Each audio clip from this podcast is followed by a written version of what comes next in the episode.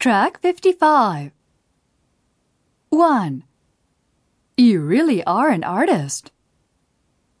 2. I'm really impressed with your painting. 3. The designs you create are so amazing. 4. Your paintings draw the viewer into them. 5. I can't classify your artwork because it falls outside any categories. 6.